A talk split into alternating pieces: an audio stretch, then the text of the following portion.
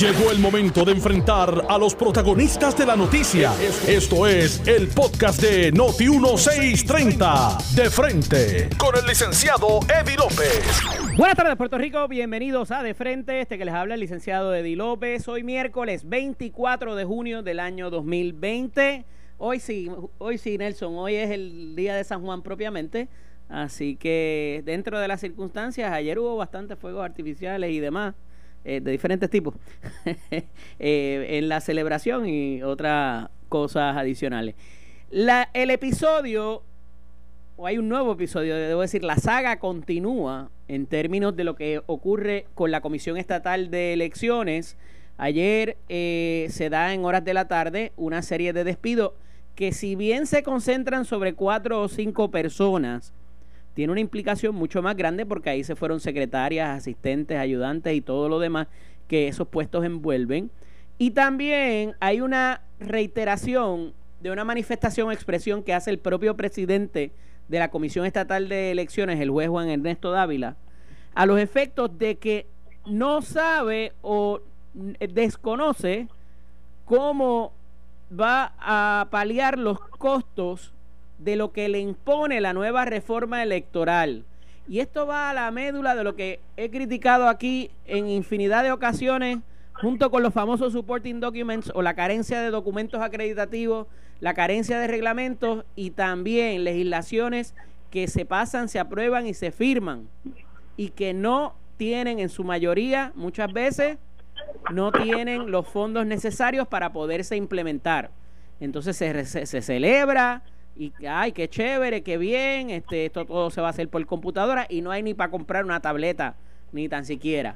Y entonces, eso representa un problema para el secretario de agencia que muchas veces, digo, y no que el comisionado, el que el presidente sea un, un, un secretario de agencia, pero para estos propósitos es lo más parecido a. Si el secretario de agencia levanta la cabeza, se la vuelan porque le dice, tienes que bregar con lo que hay, esa es nuestra política pública y gracias a eso es que tú estás en tu puesto y tiene que hacer buche. Pero es una complicación severa.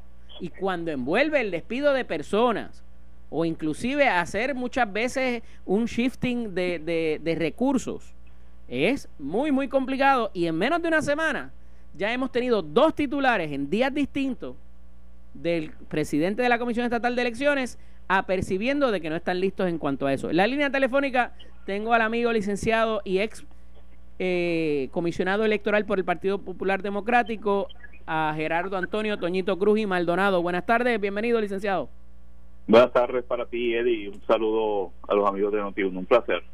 Ya tenemos los primeros efectos de esta aprobación del código. No, no, no esperaron ni, ni un mes siquiera eh, automáticamente salieron las cartas y se despide a una serie de, de, funcionarios de la alta cúpula de la Comisión Estatal de Elecciones, eh, uno de ellos que llegó hasta ser presidente incidental, eh, gente con experiencia eh, y que de un día para otro quedan fuera. Reacción inicial, Toño. Bueno, la, la, la Comisión Estatal de Elecciones tiene unos grandes retos luego de la aprobación de este código electoral. Eh, ese es uno de los temas importantes que cubre el código, ¿verdad? La reestructuración de la agencia. Y como bien señala, eh, eh, empezó empezaron por lo que era lo más sencillo, ¿verdad? La eliminación de estos puestos en un alto nivel, eh, que uno pensaría, pues eso fue X vicepresidente, aquel subsecretario. Sí, eran también, están eh, cerrando eh, o eliminando, cesanteando al personal de apoyo a esos oficiales que estaban allí, que de la creación en 1979, de cómo se consiguió la comisión, estuvieron, algunos de ellos llevan muchos años eh, de experiencia, eh, eh, como que el registro histórico de la Comisión Estatal de Elecciones, eh, tenían funciones variadas. De hecho, la hoy comisionada electoral del Partido Progresista estuvo mucho tiempo fungiendo como vicepresidenta de la Comisión eh, Estatal de Elecciones eh, en el tiempo en que yo estaba precisamente. Así que eh, es triste que este sea el, el como empieza a, a, a funcionar este código nuevo. De hecho, Eddie, yo tengo que decir lo siguiente.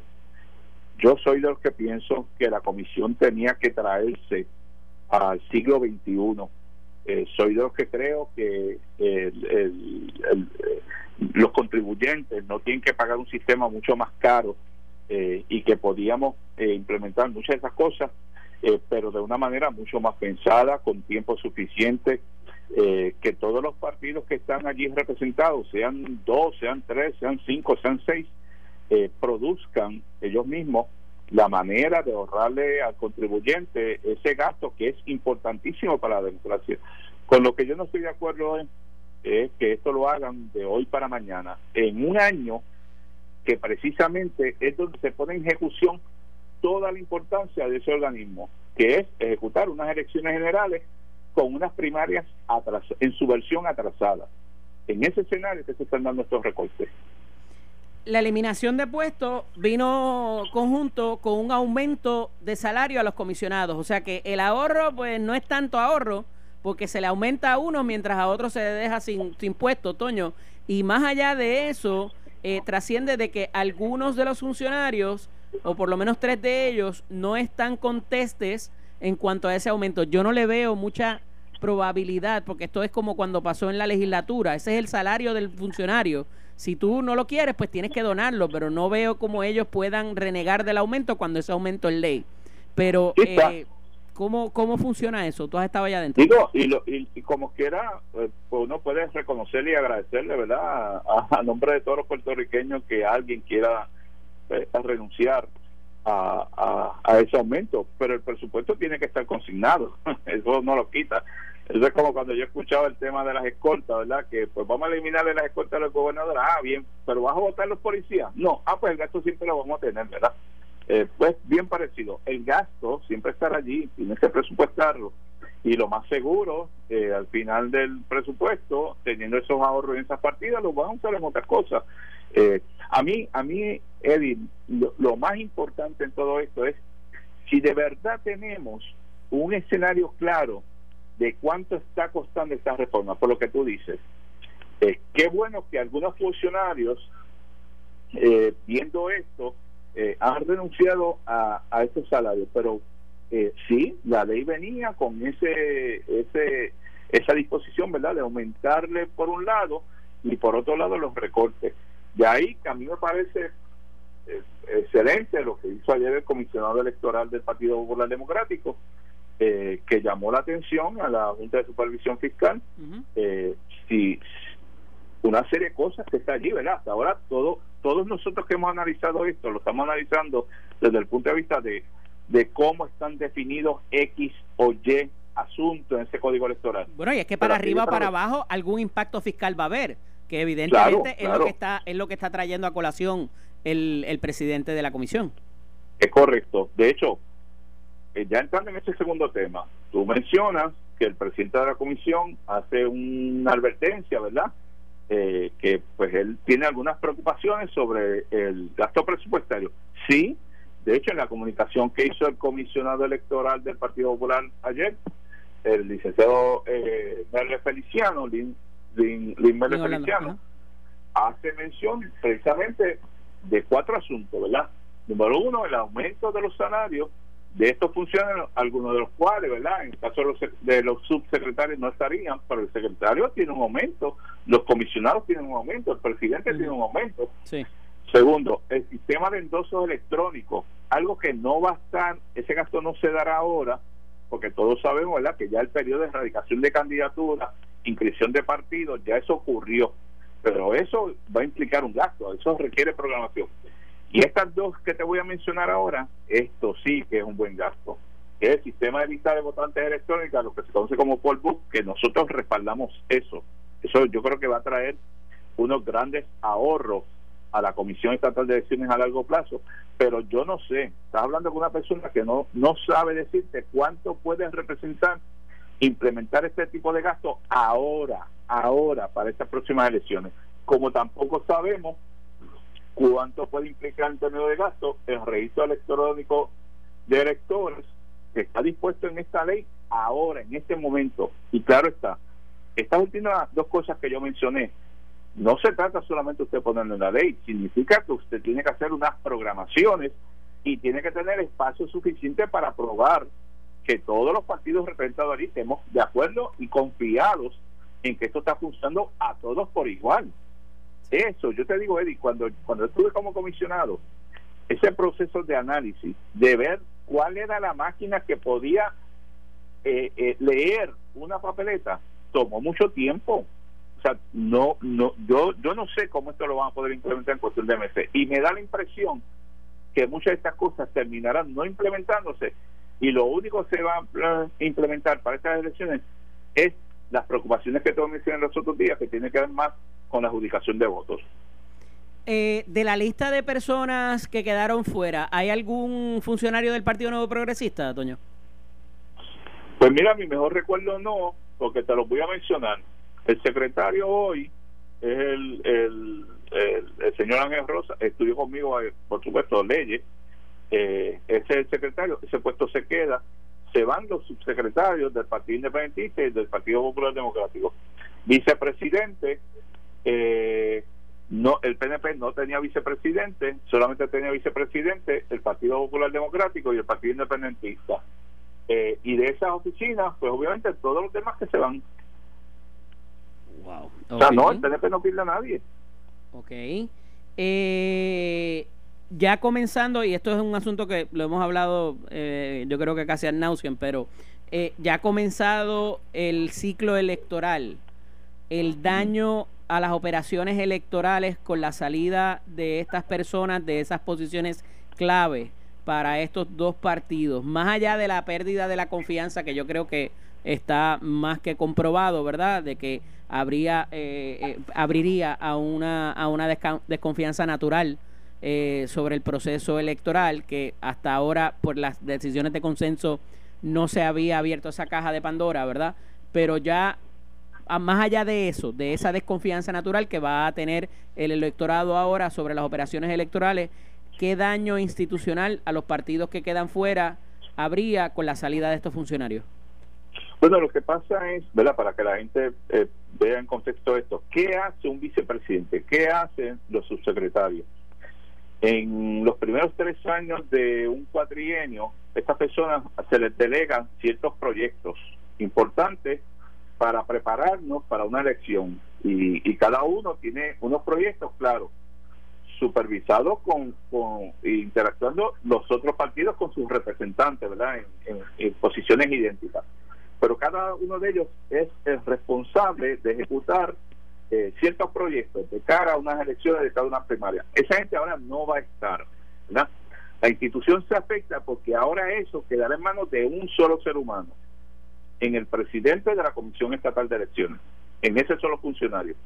Bueno, los partidos que sobrevivieron, que van a quedar allí, eh, en el corto tiempo que queda, tienen que mirar cómo ahora ese presidente se puede ejecutar eso, que antes lo que hacía era intervenir cuando los comisionados no se ponían de acuerdo. Ahora él es quien administrativamente tiene la responsabilidad de que todo eso quede perfectamente bien. Claro, sin la ayuda del trabajo que hacían los subsecretarios en proyectos especiales o los vicepresidentes.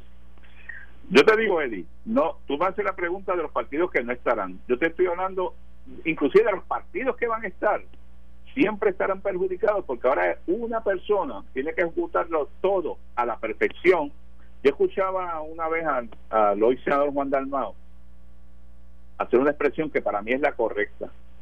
La Comisión Estatal de Elecciones es la única agencia que puede estar trabajando X cantidad de tiempo y el día de la verdad tiene que hacer su trabajo al 100%. No tiene espacio para, para cometer errores el día de la elección o el día de la primaria tiene que ejecutarse al 100%. Toda esa responsabilidad hoy está en manos del presidente Dávila, toda, sin la ayuda de nadie. Esa es la eh, realidad. Otra de los asuntos, Toño, eh, que escuché esta mañana en una de las entrevistas aquí con Normando, es qué pasaría si, si el presidente de la comisión eh, no pudiera ejercer sus funciones. ¿A quién le pasaría eh, la, la presidencia interina?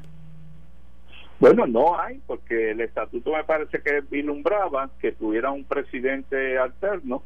La realidad, Eddie, es que vicepresidente alterno nunca ha llegado. Yo yo colaboré un poco cuando estaba de comisionado para nombrar un presidente alterno eh, y hubo consenso en una persona. Eh, eh, te lo voy a mencionar, yo creo que tú lo conoces, al entonces juez Rafael Flores. Claro. Eh, pero cuando se hizo el trámite ante el Tribunal Supremo, pues el presidente del Tribunal Supremo, por una concesión que yo creo que tenía razón, no no permitió eso. Y la realidad es que no se ha tenido, en mi mejor recuerdo, no, nunca hemos tenido un presidente alterno. Y lo que ha ocurrido es que cuando un presidente, por alguna razón, eh, bien porque cesen sus funciones, porque no tiene la aval de todos los comisionados, como cuando pasó cuando Aurelio Gracia iba a ser renominado, uno de los comisionados lo objetó y estuvo un tiempo sin presidente, pues el que estaba de, primer vicepresidente en aquellos días, Néstor Colón Berlingeri, pues fungió como presidente interino, ¿verdad? Siendo el primer vicepresidente, más reciente ahora con la salida de Rafael Ramos, cuando renunció en 2017, no había un primer vicepresidente del PNP, le tocó precisamente a Nicolás Gautier, que es el segundo vicepresidente. Se ha funcionado así. ¿Qué pasará? Y Dios no lo quiera, ¿verdad? Eh, a mí me gusta la organización, me gusta eh, que un momento tan crítico como este no tengamos ningún nivel de, inestabilidad, pero si pasara eso ahora mismo, no va a haber un, primer vicepresidente porque no existe, la posición desapareció en este momento. Así que va a haber que nombrar a alguien a la carrera eh, en un periodo donde, recordemos, eh, la el nuevo código dice los comisionados se pondrán de acuerdo, si no se ponen de acuerdo, le tocará al gobernante enviar a alguien, no hay asamblea legislativa reunida, hay que convocarla, si no se ponen de acuerdo con dos terceras partes, eh, le tocará al Tribunal Supremo nombrar a la persona, si hay pleitos, eh, pues los tiene que decidir ante ese que nombre el Tribunal Supremo para luego el Tribunal eh, revisar las decisiones del que nombró. Ese es el escenario, para que la gente tenga una idea de lo que va a pasar aquí. Wow. Eh, complicadísimo y... Que conste, cualquier coincidencia con Venezuela, por favor, no las hagan ahora, vamos a esperar, una cosa vez. ¿Quién debe eh, de alguna manera eh, recoger las preocupaciones del presidente de la Comisión Estatal de Elecciones? Porque hasta hace poco, fíjate, lo que pasa, Toño, es que de ordinario, cada vez que han habido estos reclamos, siempre le aparece el dinero a la comisión para las máquinas, para el mantenimiento, para el pago de la luz. Cada vez que han hecho reclamos de este tipo, los chavos terminan apareciendo. Pero en este caso es una ley nueva en un cuatrenio que está culminando en una reducción sustancial de presupuesto con una junta de supervisión eh, bastante eh, inmersa en los procesos de, eh, de, de, de, ¿cómo se llama? De, de, cómo se distribuye, de, la, de la, distribución de, de, los gastos y de los, y de los recaudos también. Entonces, ¿sabes? se la pusieron súper complicada. ¿A quién tú entiendes que él le está haciendo esa, esa plega, él le está elevando esa plegaria? Yo no sé, no, no, yo, yo te puedo decir, Eddie, no, no sé a quién y, y cuándo les resolverán. Yo voy a los hechos. Yo escuché en las últimas semanas el presidente de la Comisión Estatal de Elecciones haciendo un esfuerzo para que la Junta de Supervisión Fiscal eh, eh, cubriera los gastos que se van a tener en la primaria donde se eligen los funcionarios que aparecerán en la papel, los candidatos perdón, que aparecerán en la papeleta de noviembre. Y de la solicitud que hizo apenas le dieron 5 millones de dólares. No existe un precedente de un presupuesto tan bajo para una primaria no existe ¿cómo lo van a hacer? yo no tengo ni idea ni idea bueno, pero el gasto de las elecciones que va a ocurrir en este año, en noviembre, la información que yo tengo es que la Junta de Supervisión Fiscal va por ahí mismo a hacer un recorte sustancial. En un, en un momento donde todo apunta que posiblemente tendremos más gastos por las medidas adicionales que se tienen que tomar. Eddie, a cinco meses de las elecciones, nadie tiene certeza, número uno, si si la comisión tendrá todo el dinero para estas enmiendas que propone el código, pero tampoco tenemos certeza si la Junta de Supervisión Fiscal al final del día va a aprobar todo esto. Y la versión hasta ahora es que no. No la, no la dio para primaria, no se contempla para el año. La comisión de ordinario tiene un dinero adicional a su presupuesto de gasto. En el año de elección. Para prepararse para esa elección. Eso no está, Eddie. Wow. Eso no está. Toño, gracias tú me preguntas quién va a resolver, pues no tengo idea, no sé quién lo va a hacer. Alguien le está elevando esa plegaria, estoy seguro. Toño, gracias siempre por estar disponible. Un abrazo. A, tu orden. Saludos. Era el licenciado Gerardo Antonio Toñito Cruz Maldonado, ex comisionado electoral del Partido Popular Democrático. Autos Vega Ford, San Juan, Lincoln y Volkswagen Kennedy al igual que sus áreas de servicio, ya se encuentran abiertos en su horario regular para brindar el acostumbrado servicio de excelencia que les ha caracterizado por los últimos 55 años. Se han tomado todas las medidas necesarias para de igual manera garantizar la seguridad de sus clientes y compañeros de trabajo, ya sea para adquirir ese auto nuevo o usado que tanto necesitas o para cuidar del que ya tienes. Autovega Group está listo para servirte. Visítanos en la avenida Kennedy o coordina tu cita al 787-333-0667. 787-333-0667. Autovega Ford, San Juan Lincoln y Volkswagen Kennedy. Vamos a ir a la pausa, regresamos en breve, no se vaya nadie, esto es de frente. Estás escuchando el podcast de Noti1, de frente, con el licenciado Eddie López. Estamos de regreso aquí este que les habla el licenciado Eddie López. Estuvimos hablando del primer segmento con el excomisionado del Partido Popular Democrático Gerardo Antonio Toñito Cruz y Maldonado acerca de eh, las primeras reacciones o las primeras eh, los primeros efectos más bien de la implementación del código electoral ante la Comisión Estatal de Elecciones y también el planteamiento ya reiterado que hace el, presidente de la Comisión Estatal de Elecciones en cuanto a la carencia de recursos para la implementación de este. En la línea telefónica tengo al amigo y colaborador Raúl Márquez. Buenas tardes, Raúl, bienvenido. Buenas tardes, Eddie. Buenas tardes a todos los que nos escuchan. Un saludo ya a los controles. Mira, en estos días eh, la gobernadora ha estado eh, escuchando a los alcaldes. Ayer hubo una reunión a esos efectos en la fortaleza con alcaldes de ambos partidos y obviamente hay muchas cosas en la, en la mesa, ¿no? Está los fondos CDBG, está la situación de las pruebas, están los terremotos de nuevo por ahí, eh, está la reconstrucción todavía de María, que eh, lo de los toldos azules que pudiera tener que ver también con CDBG, este y la situación más reciente, ¿verdad? o que nos atañe más directamente ahora mismo por la temporada, lo de los huracanes, ¿verdad? Y los refugios, de cómo se habrán de manejar. Dentro de otros reclamos que le hacen a la gobernadora, eh, quería tu parecer a los efectos. Sí, la, la, gobernadora en su mensaje expresó que ella era municipalista, ¿verdad? En otras palabras, y además expresó que los municipios podían contar con ella. Allí vimos eh, varios alcaldes que asintieron o vieron de forma positiva esa eh, expresión de la gobernadora que incluso varios eh, se pusieron de pie y la aplaudieron, ¿verdad? Y le, han dado las gracias.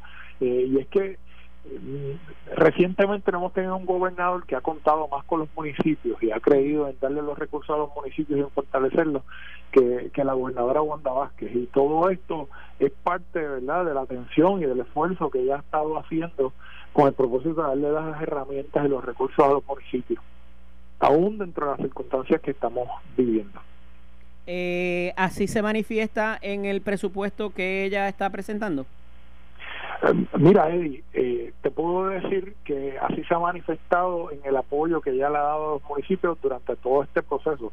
No puedes olvidar que empezando la pandemia, aun cuando todavía los municipios no sentían el efecto económico de todo esto que estaba sucediendo, ella tomó previsión de todo esto y, repartió a, todos los municipios recibieron entre un millón a un millón y medio basado en su población, ¿verdad? Y si han podido continuar o si han podido manejar y auxiliar a los ciudadanos durante la pandemia, fue por, por, la visión y el liderato que Wanda Vázquez tuvo en un momento dado, de antes que los alcaldes fueran a pedirlo, ella tomó la, la iniciativa de enviar este dinero. Eh, no puedes olvidar que durante los temblores, Wanda Vázquez dijo presente en el sur e hizo lo mismo con los municipios afectados.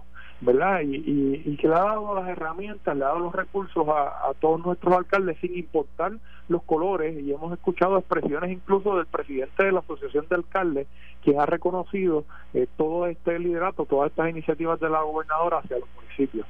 Sin mencionar que, que eh, abandonó todas estas ideas de suprimir municipios, de consolidar municipios, de unir los municipios bajo un county, ¿verdad? O todas estas eh, iniciativas que desmantelaban los municipios. Eh, una de, la, de los pedidos que me parece interesante de la nota del periódico Nuevo Día Dice que en la reunión con la primera ejecutiva, en la que también participó el alcalde de Guayanilla, Nelson Torres Jordán, la asociación planteó como segunda alternativa para atender la crisis fiscal de los municipios, ya que obviamente la ley 29 no voló y la voló en canto la Junta, eh, continuó la cita, de cara al año fiscal 2021, la posibilidad de que se les permita a los municipios crear un fondo de equiparación propio que se nutriría de los fondos que de ordinario los ayuntamientos desembolsan a la Administración de Seguros de Salud. Los alcaldes populares hacen la propuesta reconociendo que en estos momentos el gobierno federal está subsidiando el plan de la reforma de salud y ese dinero que mantienen los gobiernos municipales de alguna manera podamos utilizarlo para subsidiar, equiparar y paliar la crisis fiscal que estamos viviendo, explicó Hernández. Eh, yo veo un poco complicado el que la Junta particularmente permita eso. ¿Cómo lo ves? Sí, no podemos por mayor deseo que haya, no podemos abstraernos de una realidad y es la que tú mencionas. Tenemos una Junta de Supervisión Fiscal que este tipo de medidas las tiene que certificar y que no tiene la disposición de hacerlo en este momento. La gobernadora sí ha estado activamente buscando alternativas para la ley 29 y para esto se ha reunido tanto con la Asociación de Alcaldes como con la Federación de Alcaldes. Pero todo esto tiene que trabajarlo con una realidad. Tampoco podemos eh, tampoco la, la, los fondos de equiparación puede ser la solución para todos los problemas, ¿verdad? Sabemos que, que estos fondos de equiparación son magníficos para los municipios pequeños o que, o que producen pocos ingresos, pero a la misma vez afecta negativamente y de forma onerosa en ocasiones a, los municipios grandes. Eh, claro, y definitivamente por razón de que eh, de que eh, con el fondo de equiparación y la cuestión del CRIM, también, pues obviamente eh, no todos los municipios eh, se quedan con lo que recaudan, sino que financian a otros más pequeños. Eh, pero el asunto es que parecería por filosofía, Raúl, que, que la Junta pues ha traído el asunto de que se reduzcan los municipios. La gobernadora no parece, por lo menos en sus acciones hasta ahora, uno nunca sabe qué pasa después, no estar de acuerdo con esa, con esa política. Bueno, Edith, yo, yo que soy el director de plataforma de la gobernadora, te puedo decir que que en nuestra eh, plataforma de ninguna manera se ha discutido eh, o se ha visto con buenos ojos la idea de eliminar eh, de desmantelar municipios sobre todo cuando en estos últimos tiempos, eh, desde el huracán María, los municipios cada vez que han tenido la oportunidad han demostrado que son una herramienta eficiente para eh, llegar a todos los ciudadanos, sobre todo a los más desventajados, ¿verdad? Todas estas personas que están en los campos, que menor comunicación, menor acceso tienen a otras estructuras, y son los alcaldes quienes conocen específicamente dónde está la mayor necesidad, dónde están las personas más necesidades en su municipio. Y yo puedo decir que como regla general los alcaldes han demostrado eh, que son eficientes en esta administración de las ayudas, de los recursos y, cuando se necesita llegar a donde el gobierno central no puede llegar.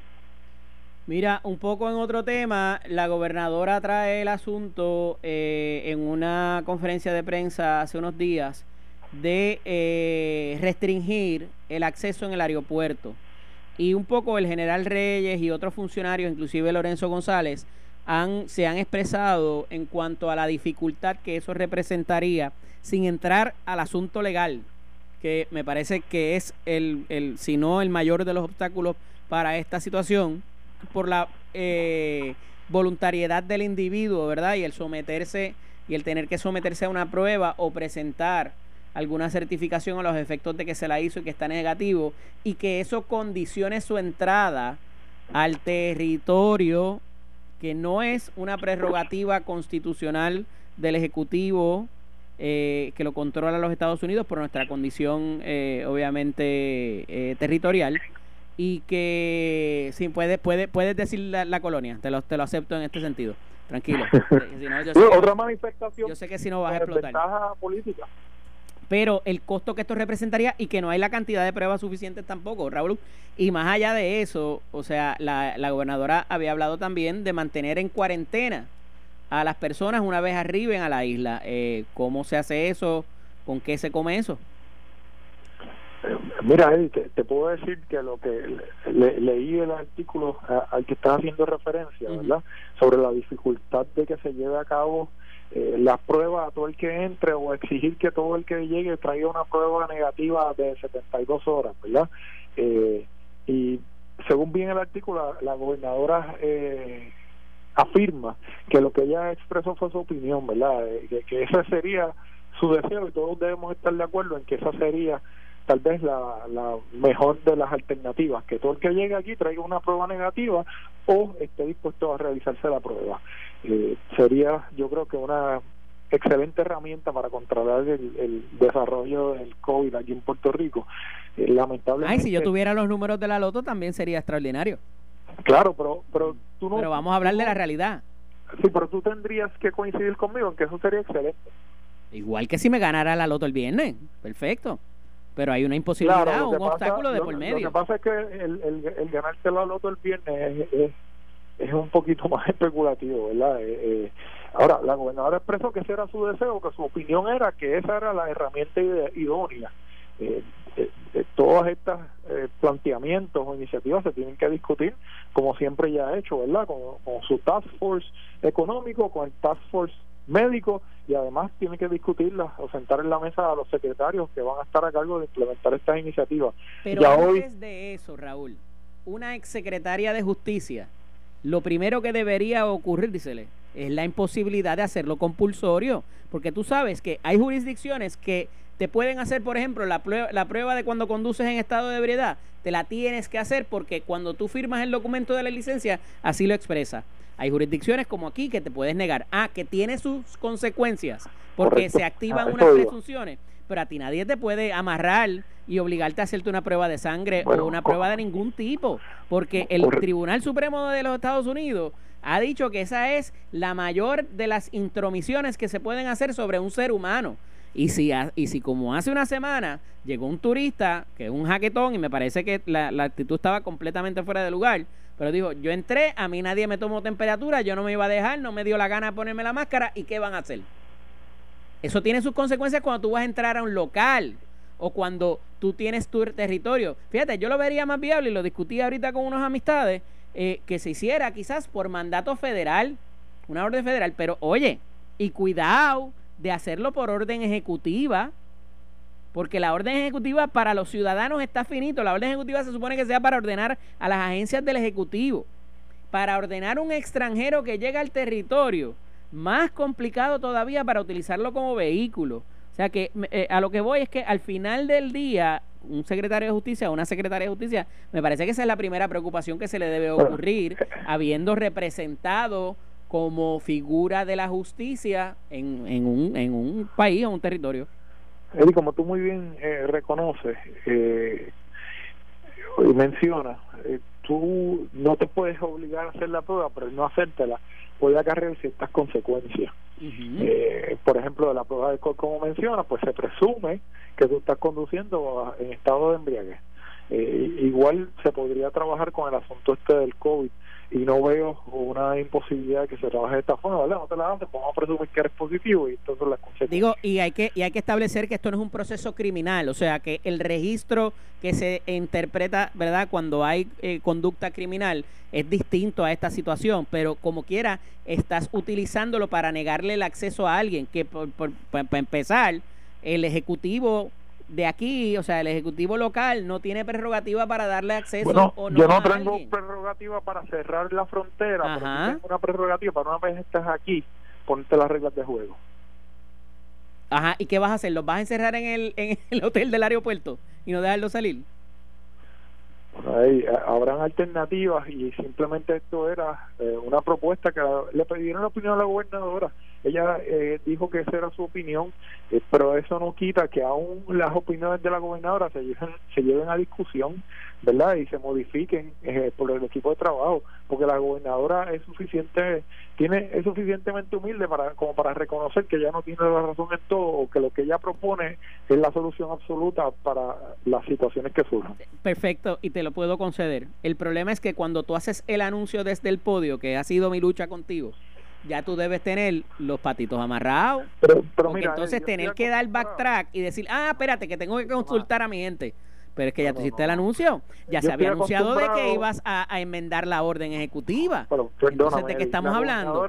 La gobernadora dice en el artículo que le preguntaron su opinión y que cuando le preguntaron su opinión ella dio su opinión. Yo estoy acostumbrado a ver publicadas las expresiones fuera de contexto. Raúl, ella, Raúl ese fue el artículo de hoy. y ella dio su opinión, pues que lo publiquen como la opinión de la gobernadora. Raúl, ese fue el artículo de hoy de Metro, pero llevamos hablando de esto tres días desde que ella lo dijo y que iba a enmendar la orden ejecutiva. De hecho, se esperaba que la orden ejecutiva se enmendara hoy. Y lo dijo ella, no fue que no fue que nadie le preguntó es que la gobernadora está diciendo que le pidieron una opinión y que ella lo que dio fue una opinión y yo no tengo por qué dudar de la palabra de la gobernadora. Por el contrario, sí tengo por qué dudar de la palabra de la prensa porque he estado en muchos lugares y he visto muchas conferencias de prensa que lo que se publica no es lo que se dice, no es lo que sucedió. Ay, Cristo. Ahora sí que yo lo he visto todo. Mira. Yo sí te puedo decir que lo he visto todo. O pensaba que lo había visto todo.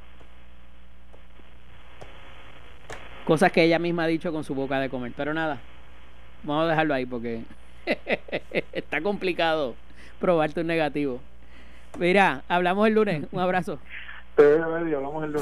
Esto fue el podcast de Noti 1630 de frente con el licenciado Eddie López. Dale play a tu podcast favorito a través de Apple Podcasts, Spotify, Google Podcasts, Stitcher y notiuno.com.